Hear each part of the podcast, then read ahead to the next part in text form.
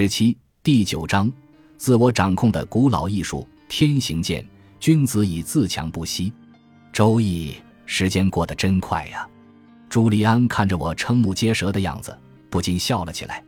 然后他给自己续上了一杯新茶。天快亮了，你是希望我继续这个一千零一夜的故事呢，还是希望趁上班前再打个盹？很抱歉，我的朋友，这一个晚上的谈话已经让你受够了。其实这话基本上是自问自答。从我进入他的事务所开始，我就发现没有人能够让他在还没有做完事情的时候停下来。这个人手中握有宝石般的智慧，对事情的过程和结局常常拥有某种神奇的操控力量。在一开始的时候，他的故事似乎显得稀奇古怪，让我摸不着头脑。但是当我倾听他娓娓道来的讲述，亲身感受到曾经降临到朱利安身上的那种永恒的智慧时，我越来越深入地陷进了他讲的故事之中，这不是为了那种为了谋取一己私利的肤浅计谋，也不是沿街叫卖的廉价货色。朱利安的话语是实实在在的，而且他也分明是知行合一的。我由衷的信任这位旧日的工作搭档，请你继续下去，朱利安。我有的是时间。今天晚上，我的孩子们都睡在他们祖父母的家中。而我妻子詹妮还要再过几个小时才会起床。朱利安感受到了我真诚的挽留，于是他继续向我描述瑜伽师拉曼曾经告诉他的那个颇有象征意味的预言。这些预言曾点燃了他的智慧，使他创造出更加丰富的人生。我已经对你讲了，花园象征着你的心智，花园的土壤里满是闪闪发光的珍宝和无尽的财富，正在静静地等待你来开掘。我还跟你提起过灯塔，它也具有明确的象征意义。你从中应当能够体验到人生目标的巨大力量，以及发现使命究竟有多么的重要。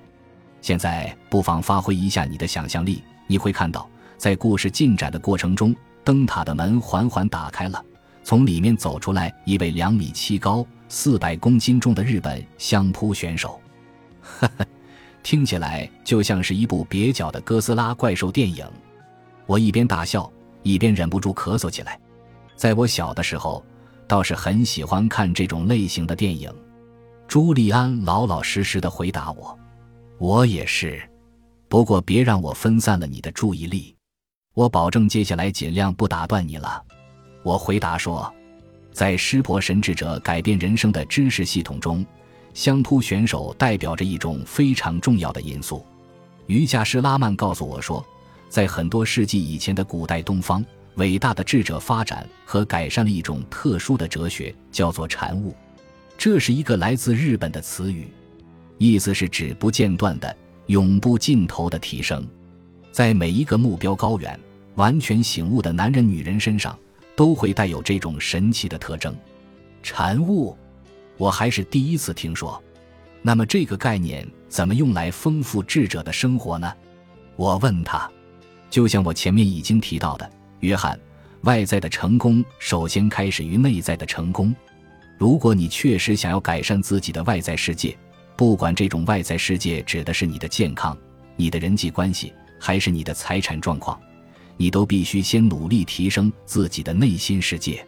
最有效的途径就是持续不断的进行改善自我的实践与练习，掌握自我就是掌握人生的 DNA 密码。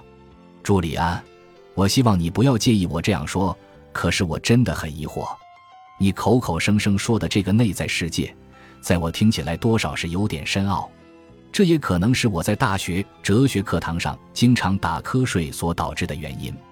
你知道，我并不是一个很好学的人。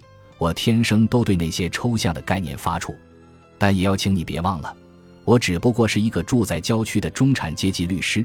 车道上停着一辆小型货车，车库里有一辆草地男孩汽车。我毕竟是个再平凡不过的人啊！瞧啊，我还没有解释呢，你自己都先泄气了。也许你自己并没有意识到，到现在为止，你告诉我的每一件事都堪称意义深远。可事实上，在你看来，你和我分享的这些东西，看上去都不过是生活中的一般常识，这说明你对生活的理解依然存在有偏差。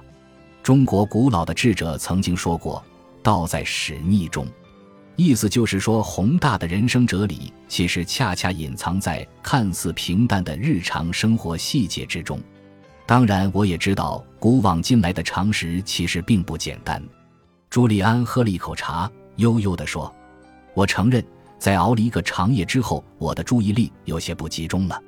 可我还是得告诉你，我对你说的禅悟这个概念和提升我的内在世界，确实感到有点难以理解。”我们在这儿究竟谈的是什么？朱利安非常迅速地做出了回答。在我们这个社会里，我们都太轻易地把无知看作是缺陷。然而，那些表现出自己缺乏知识、希望找到指引的人，其实并不需要感到害羞，因为他们比其他人更早地意识到自己的问题，也就能够去更早地发现通向开悟的道路。你提出这个问题，证明你非常诚实。让我看出来，你的确愿意接受新理念。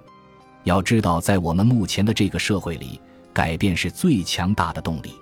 大部分平庸的人害怕改变，而智慧的人则拥抱它的威力。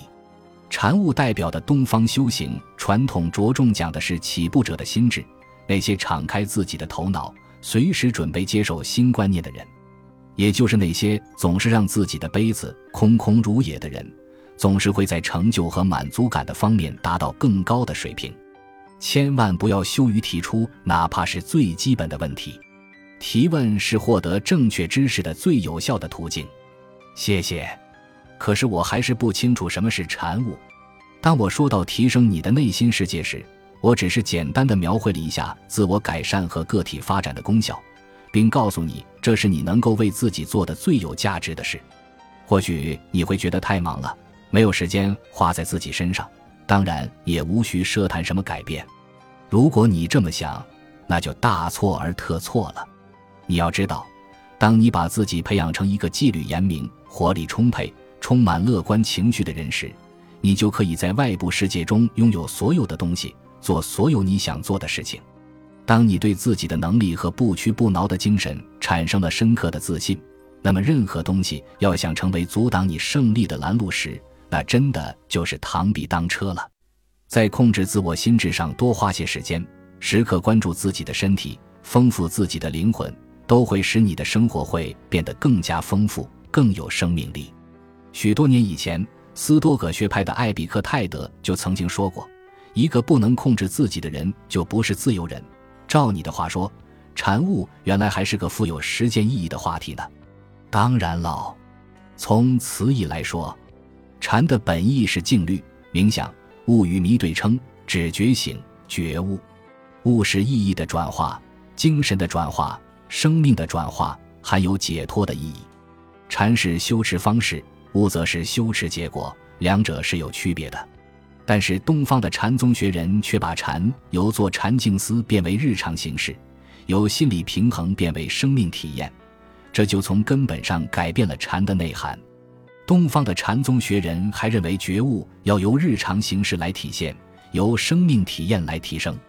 禅与悟是不可分的，物必须通过禅来获得，禅没有物也就不成其为禅，没有禅就没有物，没有物也就没有禅。